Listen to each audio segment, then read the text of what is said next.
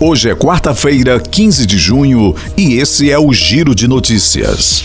Vai à sanção presidencial o projeto de lei que limita a cobrança do ICMS a uma faixa de 17 a 18% sobre combustíveis, energia, transporte, comunicações, serviços considerados essenciais. A matéria foi aprovada pela Câmara dos Deputados por unanimidade nesta terça-feira, que acatou em parte as mudanças feitas pelos senadores. A proposta diminuiu a arrecadação dos estados. A Confederação Nacional dos Municípios calculou impacto anual de 60 bilhões de reais. Já o Comitê Nacional de Secretários de Fazenda dos Estados estima a perda de arrecadação em 82 bilhões. De acordo com a matéria aprovada até 31 de dezembro deste ano, o governo federal vai compensar a perda de receita por meio de descontos em parcelas de dívidas refinanciadas junto à União.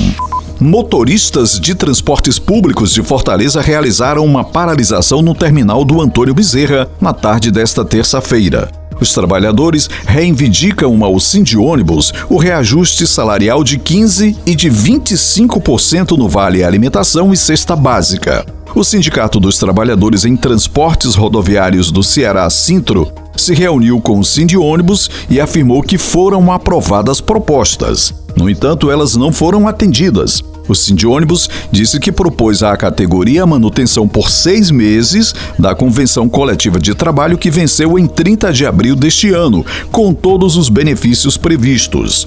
O Sindônibus disse ainda que a expectativa é que a partir de novembro as reivindicações dos motoristas sejam reavaliadas em um cenário mais favorável que permita avanços salariais sustentáveis.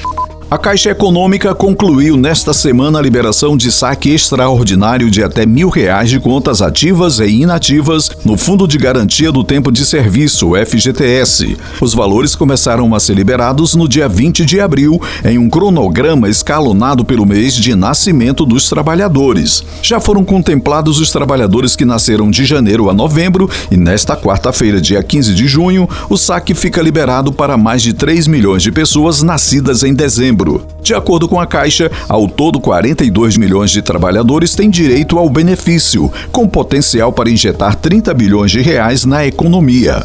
Os recursos não sacados voltam automaticamente para a conta do FGTS. Com a produção de Igor Silveira e a sonoplastia de André do Vale. Mais informações em gcmais.com.br.